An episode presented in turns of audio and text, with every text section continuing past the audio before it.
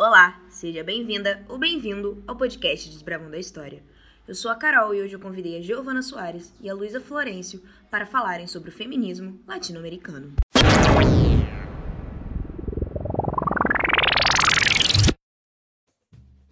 De acordo com o dicionário Aurélio, o feminismo é um movimento favorável à equiparação dos direitos civis e políticos da mulher aos do homem. A gente sabe que dentro desse movimento existem diversas vertentes e interpretações. Por isso, hoje eu convidei mais duas mulheres para me ajudarem a falar sobre uma dessas vertentes, o feminismo latino-americano.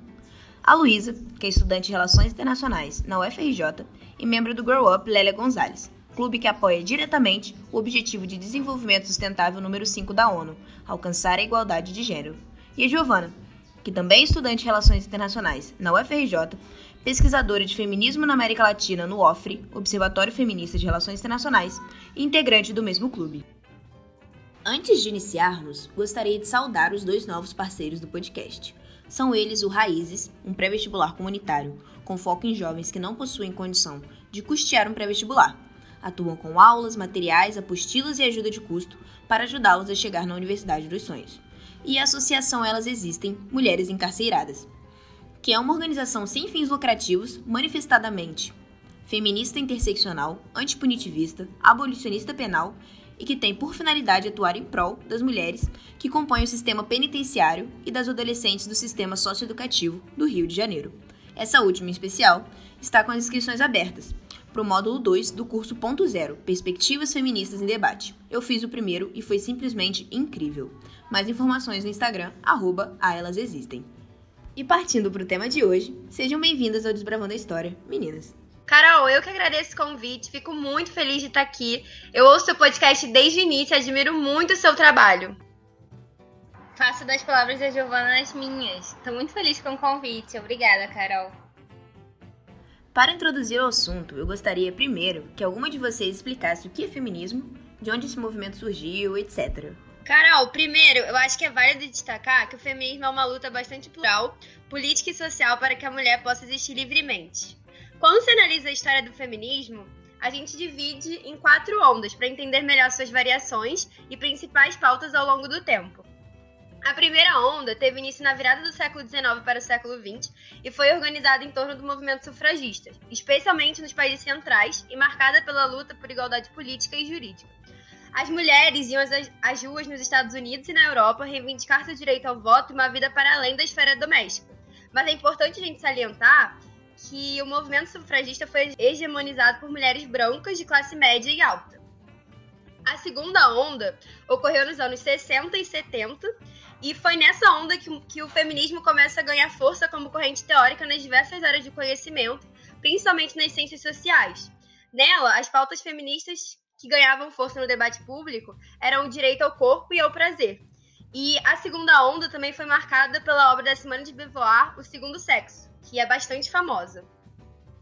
Na terceira onda do feminismo, há a emergência global das demandas das mulheres não brancas. Autoras como Lélia Gonzalez, Angela Davis e Patricia Collins trazem para o centro do debate feminista a associação de gênero com categorias de raça, classe, sexualidade e nacionalidade, rompendo com o ideário de feminismo universal e demonstrando que as opressões atingem as mulheres de maneira diferente. E a quarta onda é, é, caracterizada principalmente pelo uso massivo das redes sociais para organização, conscientização e, e, propagação dos ideais feministas. Apesar de não haver uma coesão teórica, são apontadas como pautas frequentes a cultura do estupro, a representação da mulher na mídia, os abusos vivenciados no ambiente de trabalho nas universidades e a postura de denúncia e de recusa ao silenciamento. Giovana, muito bom esses apanhados das ondas que você fez. Foi uma exposição bem didática. Mas vem cá, me fala. Que recorte é esse latino-americano? Uma vez que a América Latina é muito mais um conceito político do que geográfico. Como que é esse espaço é englobado? Então, Carol, quando fazemos um recorte do feminismo na América Latina, a gente precisa discutir sobre um projeto teórico feminista que requer que se exponha uma série de discussões que envolvem tanto considerações pós-colonialistas como pós-estruturalistas. E isso a Luísa até vai explicar melhor depois. É, o feminismo latino-americano, ele surgiu, ele eclodiu é, em meio a condições de profunda subordinação patriarcal, uh, através de movimentos de reivindicação e conscientização feminina, seja na forma de partidos, nas organizações políticas, em periódicos, nos centros de estudos e nas organizações não governamentais, que seriam as ONGs, é, tentando superar e questionar a condição política, cultural, religiosa e econômica vigente é, na América Latina. E uma frase bem legal é que, segundo Sônia Alvarez, a América Latina é uma região onde o machismo é sancionado pelo Estado e santificado pela Igreja Católica. Então, uh, é importante a gente perceber que o feminismo latino-americano, o feminismo é muito importante na região, visto que a gente tem um histórico bem grande de uma cultura muito machista aqui no, na região. É, e o feminismo latino-americano também busca desconstruir e questionar o imperialismo dos feminismos norte-americanos e europeus, que, revo que revolucionou na década de 80 os estudos feministas e de gênero. O feminismo latino-americano descolonial retira a cortina de fumaça que oculta e desvirtua os conhecimentos, as formas de viver, as culturas e as histórias das mulheres latino-americanas. Então, para isso, né, dentro do, do feminismo latino-americano, a gente tem dois movimentos simultâneos. O primeiro se dá com o questionamento do feminismo hegemônico, que tem reproduzido as relações coloniais, que é o que a Luísa vai falar futuramente. E também o que já foi falado aqui, que foi abordado na terceira onda, de que o feminismo é que as lutas das mulheres ao redor do mundo não são iguais. As mulheres têm é, questões diferentes nas regiões. E o segundo movimento também que acontece dentro do movimento latino-americano feminista é a construção de uma teoria política e epistemológica tecida dentro da América Latina, ou seja, ele tem empreendido rupturas políticas e epistêmicas com o eurocentrismo. E qual é a importância desse recorte pegar justo a América Latina? Ele não poderia ser feito de uma forma mais macro ou até mesmo de uma forma mais micro? Eu acho que é importante esse recorte é, regional do feminismo, porque o feminismo latino-americano ele nos ajuda a olhar para as mulheres latino-americanas não como vítimas, mas como protagonistas de uma luta por libertação desse sistema que é o patriarcado. É, eu acho que a gente tem, quando a gente olha para o continente latino-americano, a gente pensa apenas nas, nas opressões que a gente viveu. É, o, colonialismo, o colonialismo francês, espanhol e português, os governos ditatoriais e as dinâmicas específicas do, da região. E a gente acaba olhando muito para as mulheres como vítimas e não como protagonistas. Então é importante a gente fazer esse recorte exatamente por isso. Bom, Luísa, agora é sua vez de me explicar o que é decolonialidade. Pode ser de forma bem breve, até porque já temos uma faixa só sobre isso aqui no podcast. Então, Carol, é, eu acho que o termo decolonialidade ainda é muito pouco explorado e conhecido, né? Eu mesmo fui ter contato com isso recentemente. E ele surgiu pela necessidade de romper né, com comportamentos reproduzidos por, por populações colonizadas por europeus, principalmente na América Latina. É, então, é muito comum ainda no, no Brasil, né, o brasileiro valorizar muito a cultura europeia é como se eles tivessem até mesmo alguma superioridade sobre os países que sofreram com a colonização e a interferência é, nos seus territórios. E essa exaltação da cultura, do conhecimento acadêmico, científico de países como Portugal e Espanha, leva-se muito atrelado também a pouca importância e saber dos costumes originalmente latinos. É, o grupo Modernidade e Colonialidade, ele trouxe muito esse debate, né? e produz o giro decolonial, um marco fundamental na teoria e a crítica do pensamento social e filosófico do continente latino-americano. É, acredito que, até para quem gostaria de se aprofundar nesse tema, pode começar justamente pelo termo em si da decolonialidade. Só que eles não fazem o recorte de gênero, né? Que é muito importante, assim. E o feminismo decolonial trouxe justamente essa visão ampliada, questionando os papéis subalternos das mulheres nas relações políticas e sociais, principalmente por mulheres negras, asiáticas, latinas e indígenas. Dessa forma, o feminismo decolonial está atrelado aos movimentos antirracistas, anticapitalistas e antiimperialistas, procurando justamente a libertação dos diversos opressores e comportamentos colonizatórios, uma, uma perspectiva acho que muito necessária pro cotidiano das mulheres. E qual é a diferença entre feminismo latino-americano e feminismo decolonial? Então, Carol, na verdade eu acho que o termo, né, o feminismo decolonial, o debate dele está muito inserido, na verdade, no feminismo latino-americano, porque, querendo ou não, ele abrange todos os países que foram, foram colonizados, né? Então, eu até gostaria de indicar algumas autoras que foram muito importantes para o meu conhecimento nessa temática. É, uma delas é brasileira, é Helena Vieira.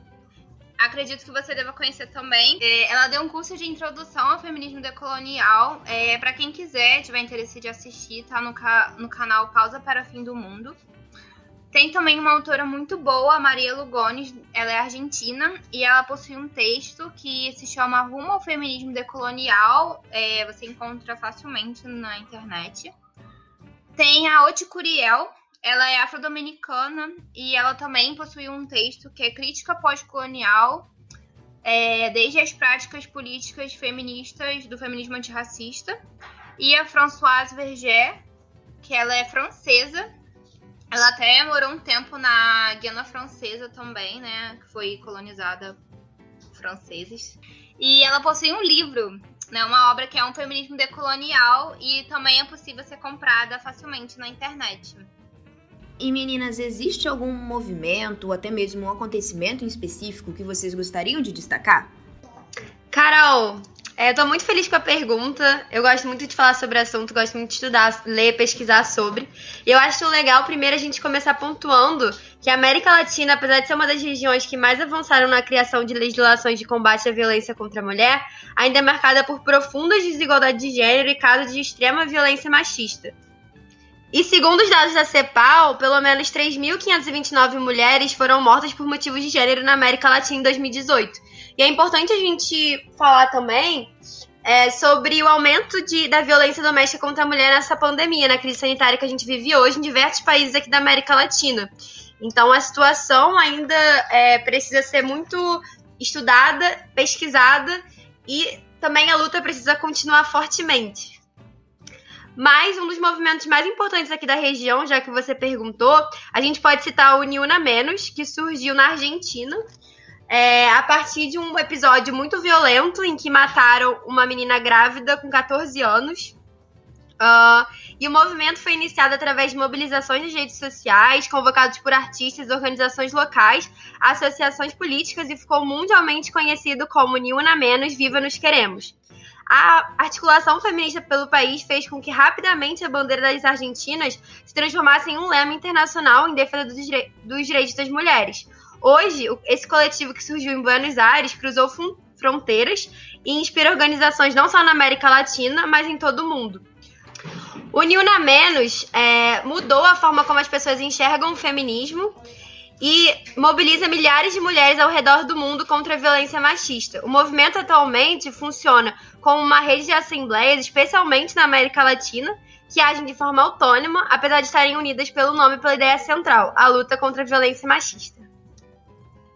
Meninas, muito obrigada pela disponibilidade de vocês. A gente carece muito do debate sobre essas pautas. A gente precisa realmente sentar e conversar, estudar sobre América Latina, não só sobre o movimento feminista, mas todos os movimentos que surgem aqui, os movimentos emergentes de periferia, né, da periferia global. A gente precisa estudar e a gente carece do debate acerca disso. Obrigada a você, Carol. É um tema muito relevante. Fico muito feliz de ter esse espaço aqui para falar um pouco sobre. É um prazer, Carol, também estar aqui. É um assunto muito importante que precisa ser falado, precisa ser pesquisado e estudado. Então, é isso. Muito obrigada. Siga o arroba Desbravando a História no Instagram para ficar por dentro de todas as novidades. E no link na bio tem as outras redes sociais do podcast também. Ah, se você estiver ouvindo pelo Spotify ou Deezer, posta no Stories e me marca. Gostou da faixa? Me ajude a mantê-la. Na descrição do episódio tem um link pro meu PayPal você doa qualquer valor e contribui com o propósito do Desbravando a História. Tchau, tchau. Até breve.